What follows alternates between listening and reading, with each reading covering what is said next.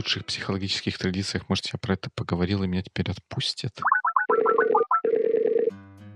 Good week? Да-да, так говорят. Точно, мы так говорим каждый раз, несмотря на и вопреки. Несмотря на... Ну, несмотря на то, что у меня сегодня какой-то сумасшедший день с митингами back-to-back, как это говорят у них. Вот поэтому он такой тяжелый день выдается. И поэтому я говорю, несмотря на и вопреки. На меня разбудил в ночь с воскресенья на понедельник телефонный звонок из США с вопросом «Are you okay?» Я даже немножко опешил. Хотели узнать, все ли нормально, какая у нас война и что с этим делать. Но все закончилось за 15 секунд, я сказал, что все хорошо, и мы дальше обсуждали какие-то странные вещи, потому что что еще обсуждать в три ночи, правда? Ну да, в три ночи только странные вещи можно обсуждать, согласен. Еще ну, можно стран... думать над вопросами. Странных, странных вещей, да, у нас в выпуске, наверное, сегодня еще будет. А, но до того, как мы перейдем к странным вещам, я хочу напомнить, что мы собираем вопросы для New Year Episode с кодовым названием «Новогодний эпизод».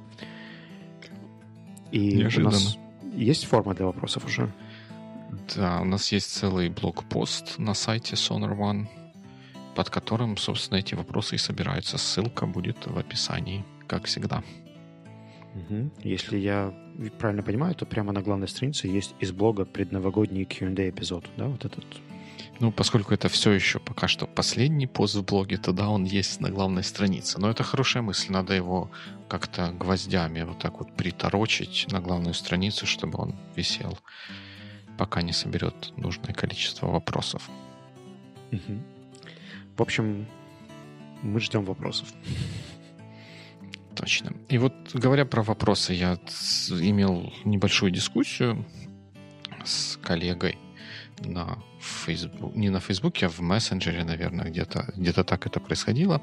И э, дискуссия это была такого толка, что я поделился своими впечатлениями от использования одного продукта программного, вернее, просто рассказал о том, как я делаю заметки и чего я для этого использую, и, соответственно, я получал вопросы и давал на них ответы по поводу вот моего использования вот этих вот штук, но на каждый, почти на каждый мой ответ я в ответ получал э, спасибо за обратную связь, хотя э, для меня это не, вы, не, не выглядело как, как обратная связь, я так немножко задумался, это как бы, может, это только мне странным кажется, или тебе тоже? Мне кажется, что это оборот речи, который просто используется более вежливым заменителем фразы «я тебя услышал». Я очень не люблю такие generic ответы, на самом деле, которые они обесценивают потом очень много. Ох, про обесценивают мы сейчас, сейчас поговорим. Во-во-во, это звучит как-то очень опасно.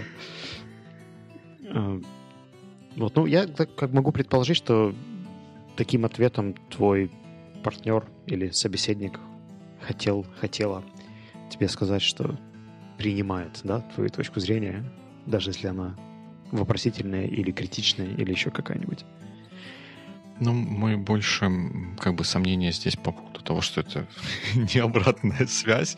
Хотя мы уже сколько, 100 эпизодов посвятили обсуждению того, что такое обратная, Шел что не обратная 123 связь. эпизод обсуждения обратной связи. Обратной связи, да.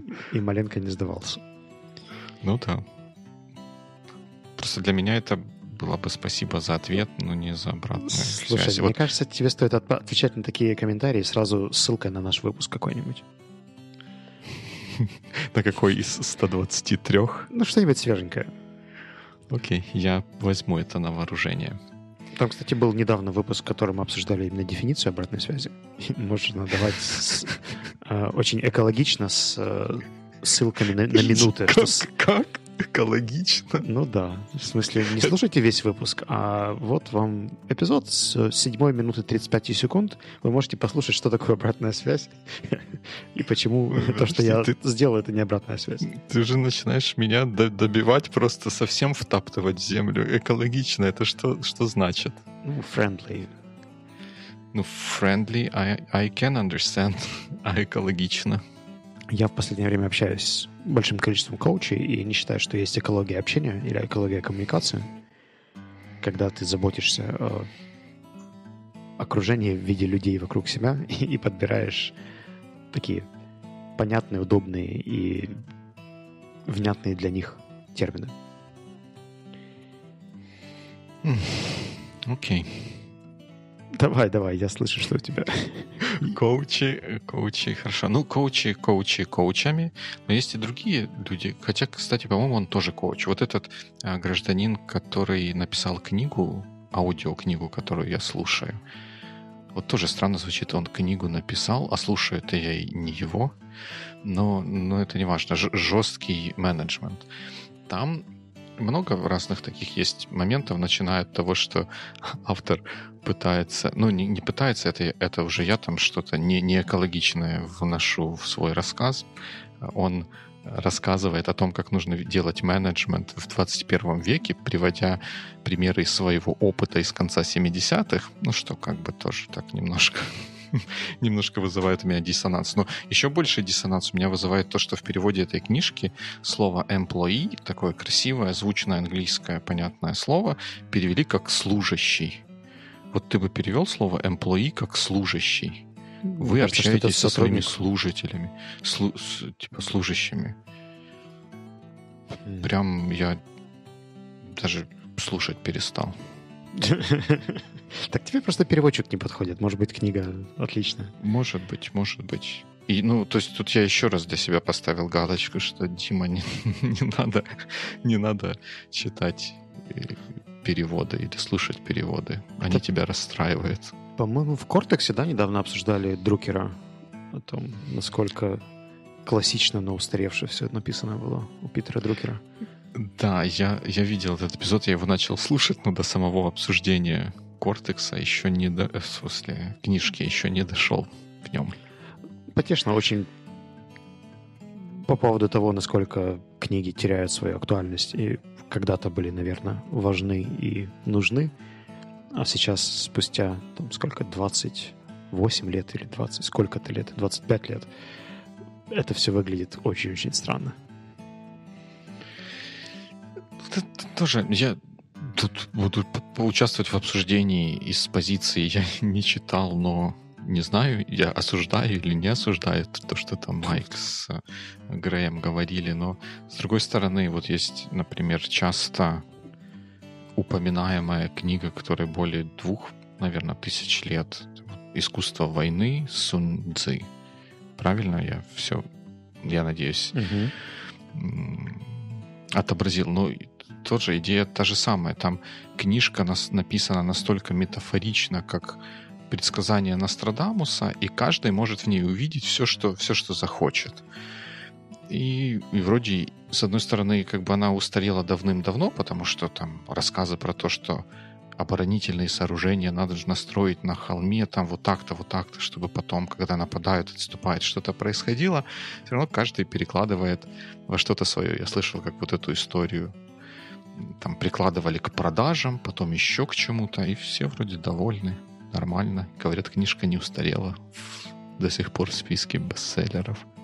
Ну, мне кажется, что есть книги, которые, правда, описывают какие-то фундаментальные вещи, и у них expiration date намного больше, угу. но их не так много на самом деле. Тут вопрос в том, что идеи, они меняются, повторяются, меняется контекст, в котором их можно было применять.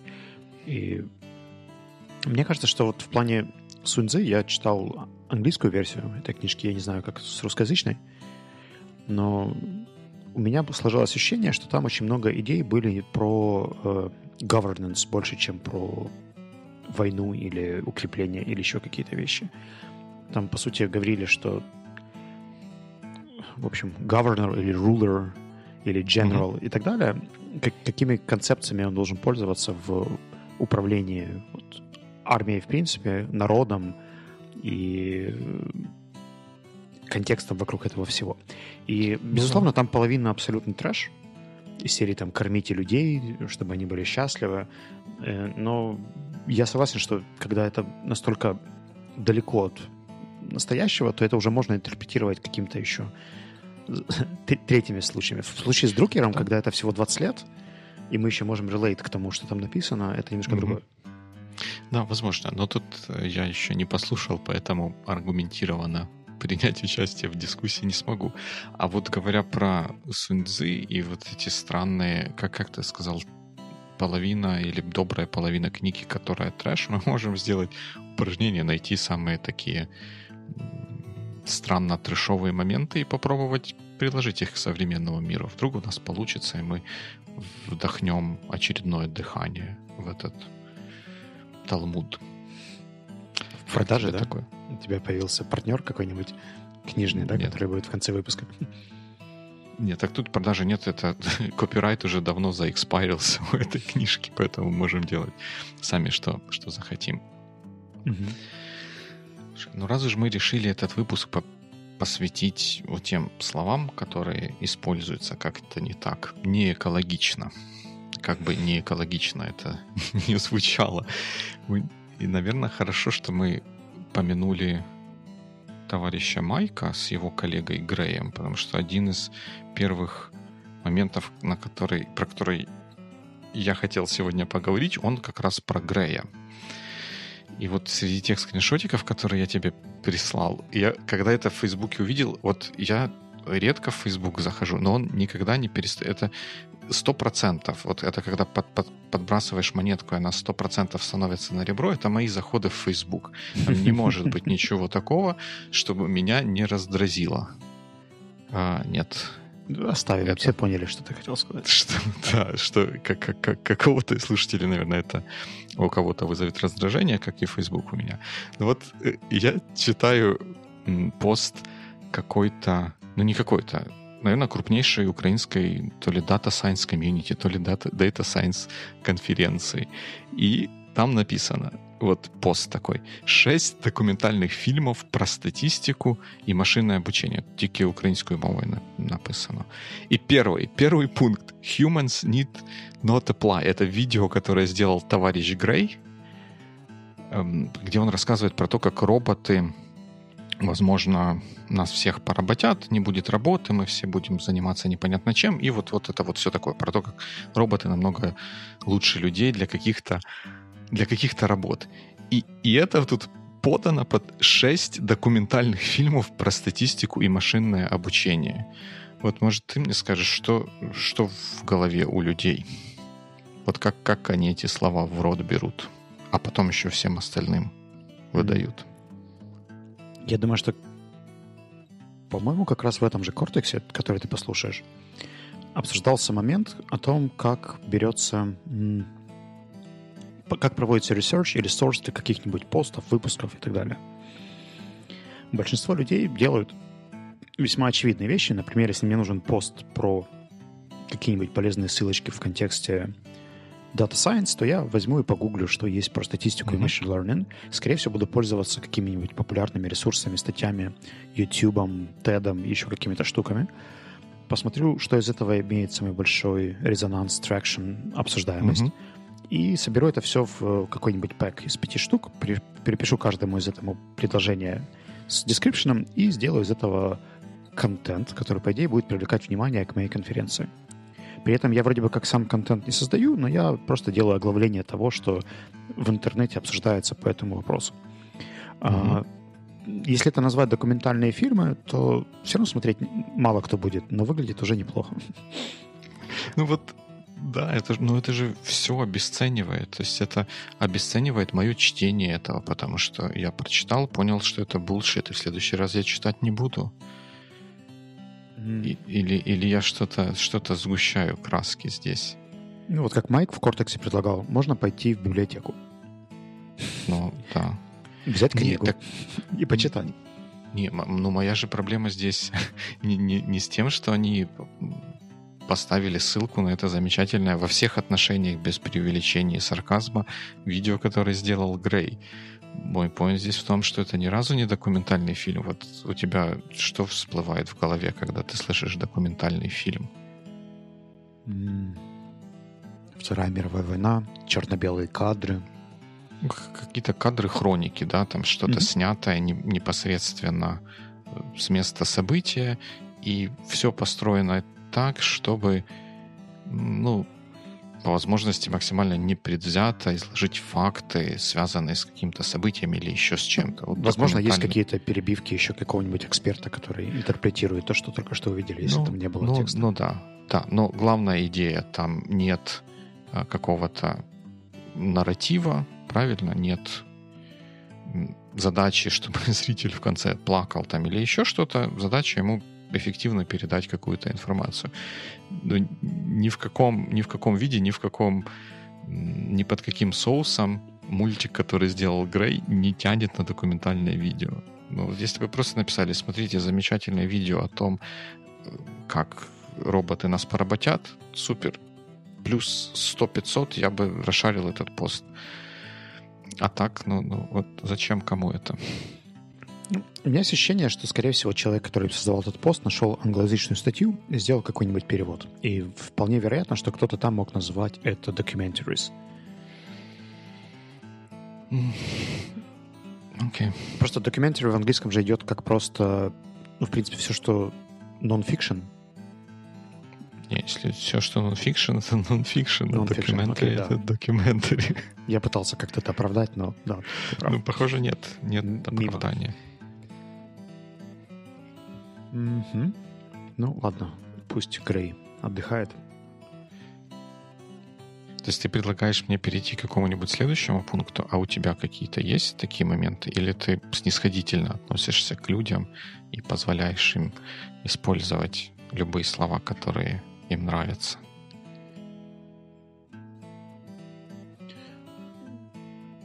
Это зависит от того, насколько для меня это слово будет являться блокиратором, и я буду думать о чем-то другом, когда он будет это использовать.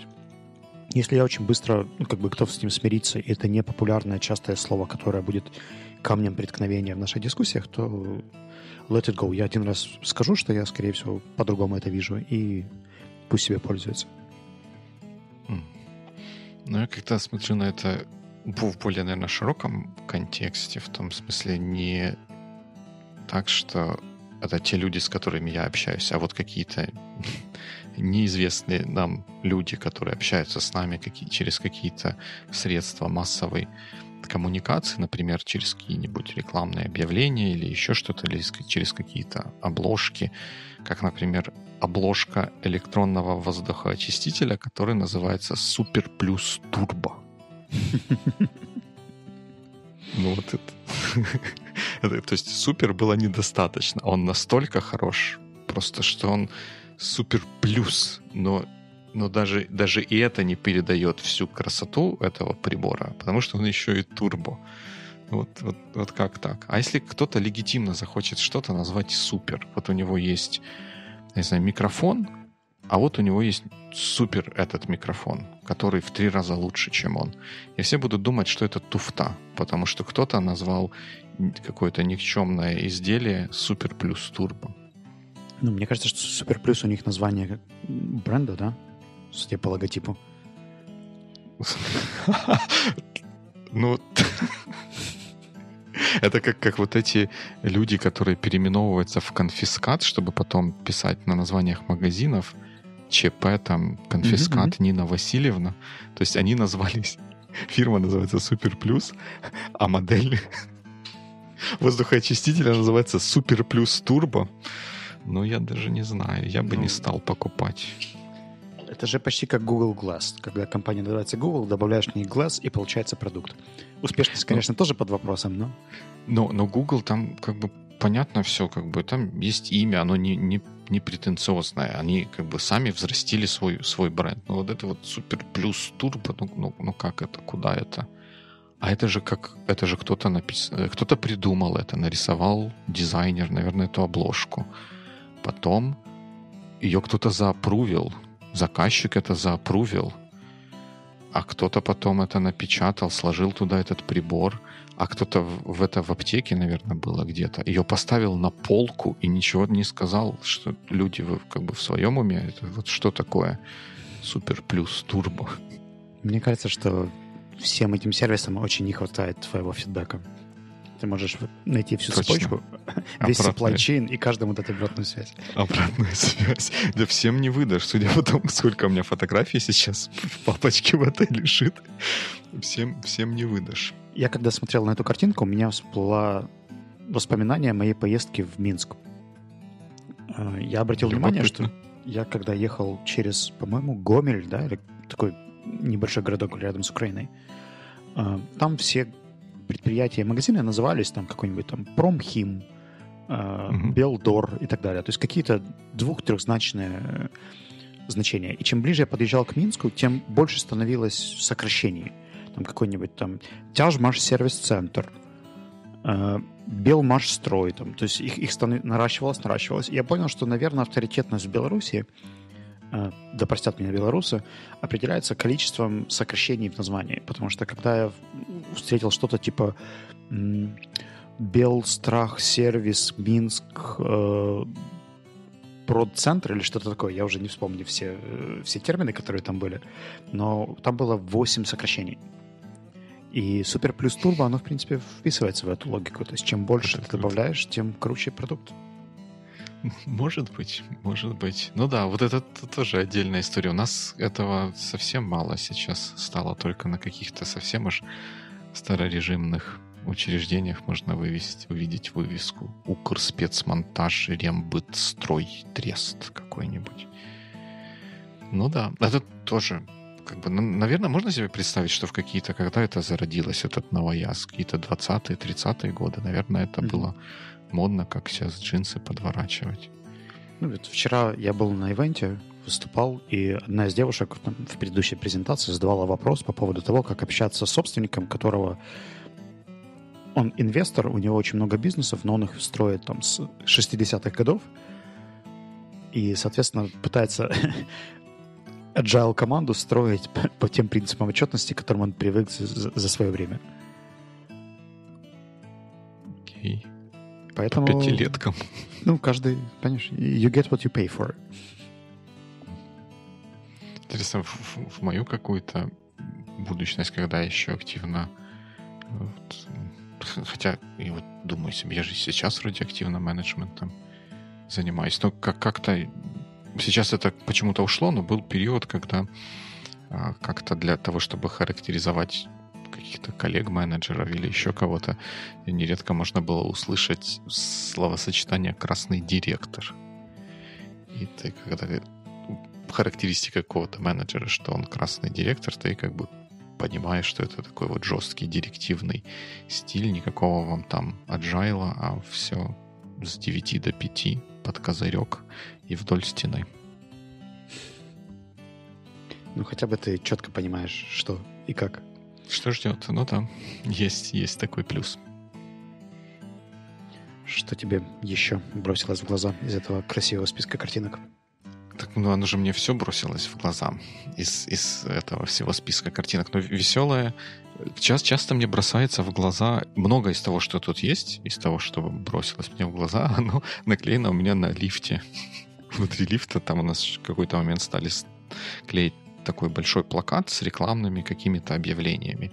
И там многие из этих объявлений, что не объявление, то, то песня. Например, песня про такси, угу. которая вот написала свой короткий телефон из каких-то трех цифр и такой слоган каждая поездка — праздник, и веселые девушки пьют шампанское и разбрасывают конфетти. Вот это что вообще должно значить? Mm. Это, это вот, вот, вот как? Как ты это понимаешь? Что хотел сказать автор? Я думаю, что у них есть парти-бас, который приезжает за тобой, и ты садишься не просто в скучный ланос, а туда, где есть девушки, конфетти и шампанское. Я почему-то далек от мысли. что там именно так все это происходит, потому что я это прочитал как двумя два варианта. Это вот что если поездка это праздник, то есть если она состоялась, это праздник, потому что обычно такого не бывает. Это не каждодневное такое вот хухры-мухры. Это тут состоялась поездка, и это праздник. Ну, наверное, таким такси-сервисом, если пользоваться, то ты один раз попользуешься, праздника не произошло, ты перестаешь пользоваться и до праздника не, не доживаешь с ними как-то как так. Если честно, я когда увидел эту картинку, я подумал, что тебе больше понравилось название э, ТОВ, которое размещает рекламу. Реклама в лифтах, ТОВ «Союз Печать Плюс» она очень вписывалась в предыдущий. Ну, да, я, кстати, даже не обратил внимания. Нет, нет, у нее вот это каждая поездка, праздник, вот это поражает. Вот как, ну, ну что люди этим хотели передать. Ну, то есть выходит, что тот человек, который это писал, утверждал, печатал, они вообще не думают, не, не понимают и не думают о том, какое место их сервис занимает в жизнях тех людей, которые Э, которым они его продают. Ведь поездка в такси это что должно быть? Это должно быть максимально унылое утилитарное действие. Ты на, на этом такси будешь ездить в каком случае? В том случае, если в прошлый раз у тебя не было проблем с этим такси если ты не, не ждал его под дождем полчаса, если оно тебя привезло туда, куда нужно, если это был не веселый, разваливающийся ланос, свистящий и мигающий всеми лампочками, а просто нормальная машина, которая тебя из точки А в точку Б привезла. Вот, вот что тебе нужно.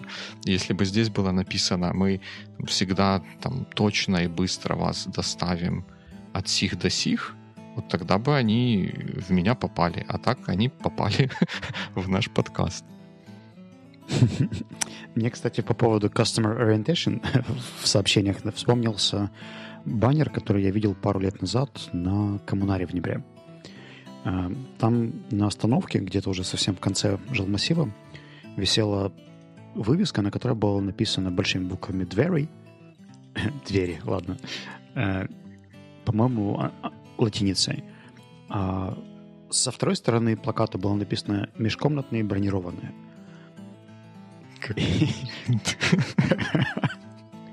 Я предполагаю, что там должна была быть либо запятая, либо они как-то хотели разнести, но получилось, что это были межкомнатные бронированные двери. И вот представь, кто у них покупатель и кого они, в кого они целятся такой рекламой. Ну да, да, канцелярит на марше. Это как тоже в магазинах. Вот одна из картинок, которая у меня есть, это про хлебобулочное изделие в данном случае со шпинатом. Но ты же ну, тоже, ты же в магазин, когда идешь, ты, ты зачем идешь? Ты идешь за хлебобулочными изделиями? Или за макаронными изделиями? Постоянно. У меня прямо в списке купить хлебобулочных изделий, макаронных изделий и... Ликероводочных. Угу. Сырно-молочных, не кисломолочных. Ну, ладно, изделий. давай. Я могу, могу оправдать их. Мне кажется, что все равно категорийность должна быть, потому что без категории было бы не круто. Так, ну, а какая это категория, которая нужна им для их какого-то внутреннего учета? Но эта вывеска, она висит для меня. Я не думаю про вот эти булки со шпинатом, как хлебобулочные изделия. I could not care less, как они их классифицируют. Даже если там будет написано что-то со шпинатом, это уже будет лучше, чем хлебобулочное изделие, на мой взгляд. Mm.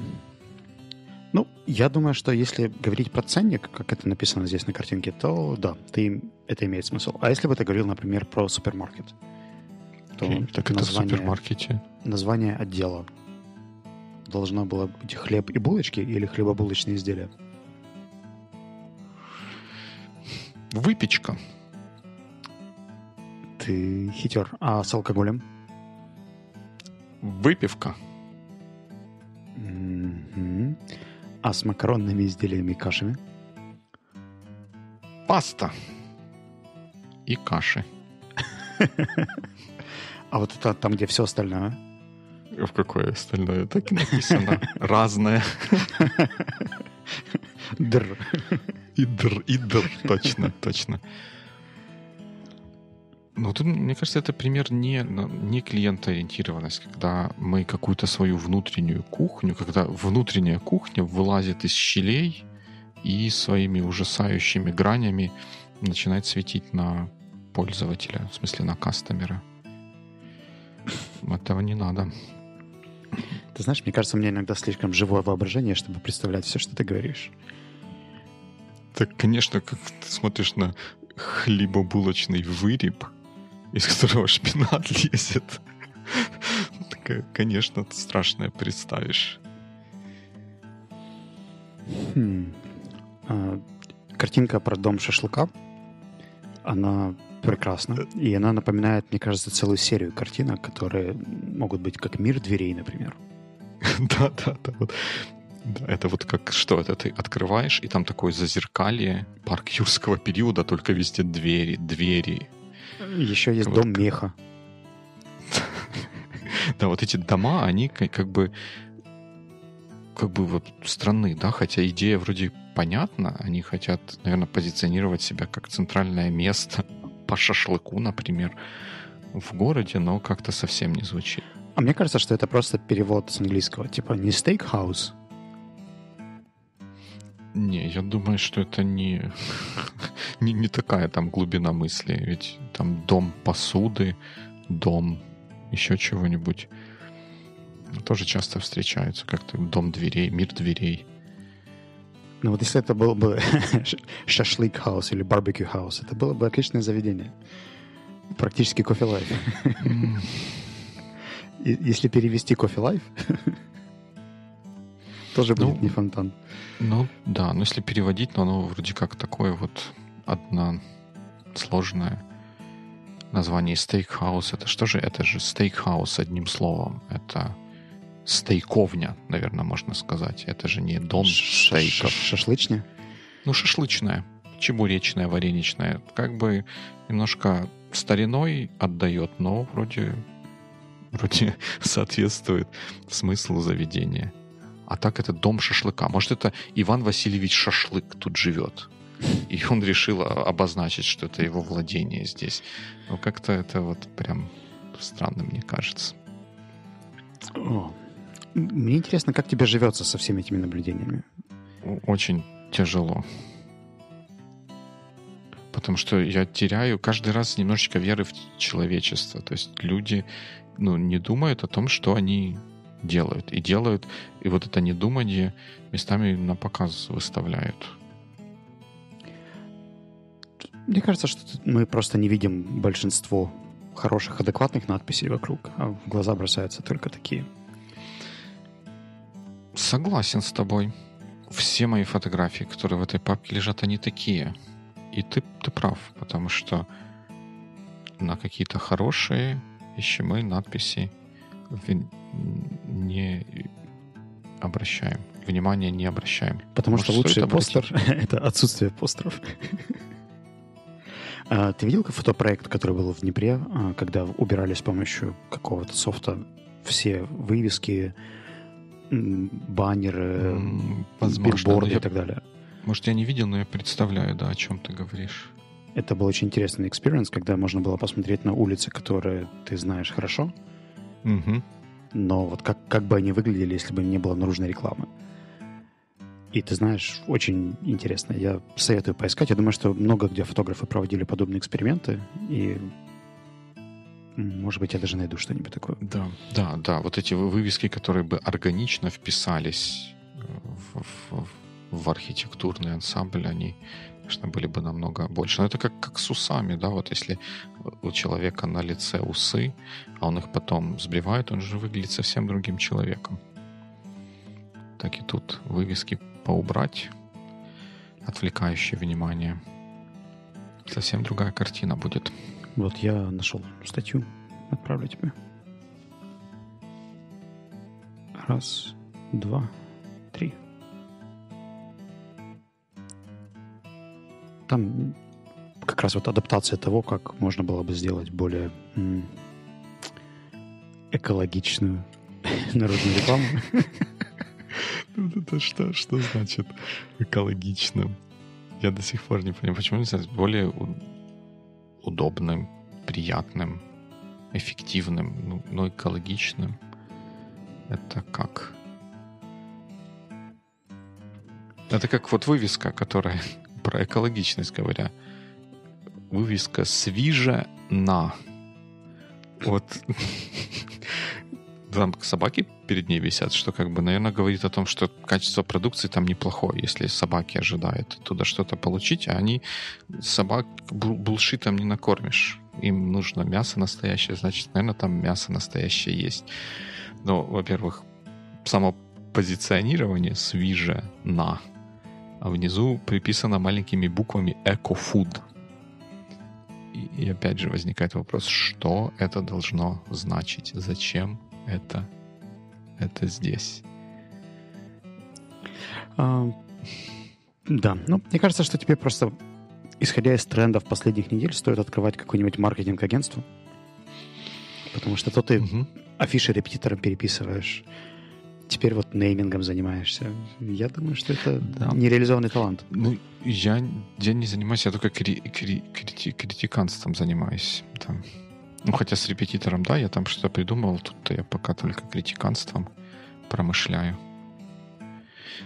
Но, кстати, говоря про, про критиканство, вот один, одно из лифтовых объявлений, вот там они расклеивают каждую, каждый какой-то период что-то новое, вот. И там нередко бывают объявления о работе.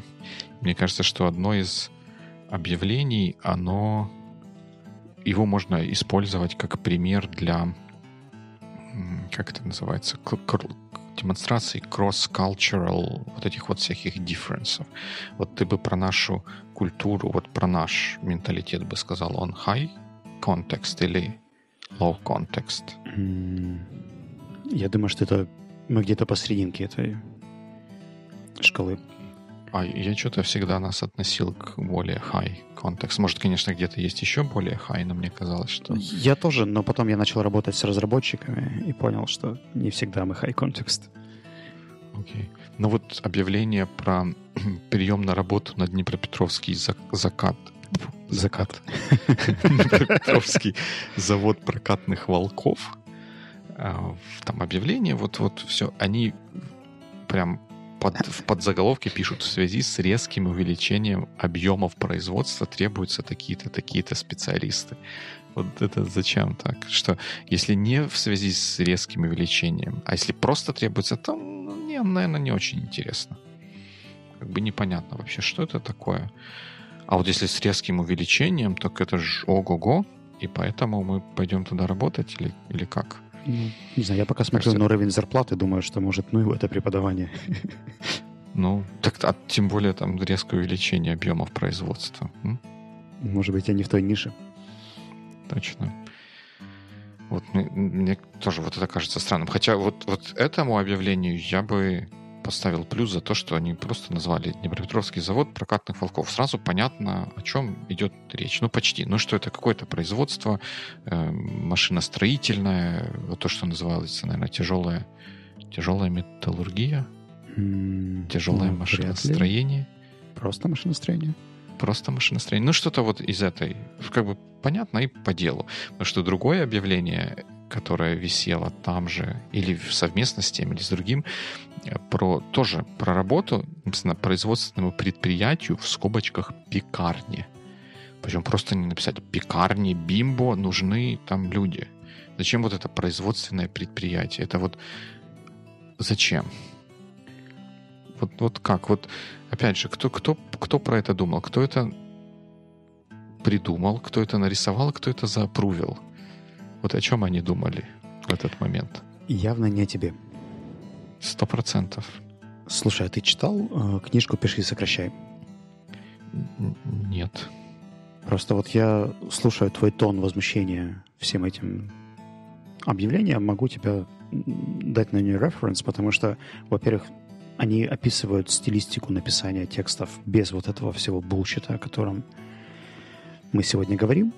И они с, с такой же болью в голосе приводят примеры текстов, писем, названий и так далее, в которых очень много канцелярита, непонятностей, нелогичности и неэкологичности. Решил меня добить под конец. Ну, я думаю, что с трех раз ты... я отгадаю это слово с трех раз. Да, ну значит, надо будет мне почитать. То есть ты говоришь, что я могу подвести еще и какую-то системную основу под мое возмущение. Да-да, ты, ты сможешь ругаться более аргументированно. Полностью замкнуть, замкнется это все. Так я же стану еще менее счастливым. А, у тебя будет возможность давать конструктивную обратную связь. Тем более, что на большинстве этих объявлений есть номера телефонов. И ты можешь связаться с этими людьми и сказать, что я, конечно, не станочник, но, но вот. Может быть, может быть. Вот. Ну что, поэтому еще раз напомним про вопросы для New Year Episode на сайте sonar.one и Good Week. Good Week. Читайте книги. Оставь этот выдох, пожалуйста, в кадре. В эфире. В конце, который... Да, задавайте, задавайте вопросы. И до новых встреч в эфире.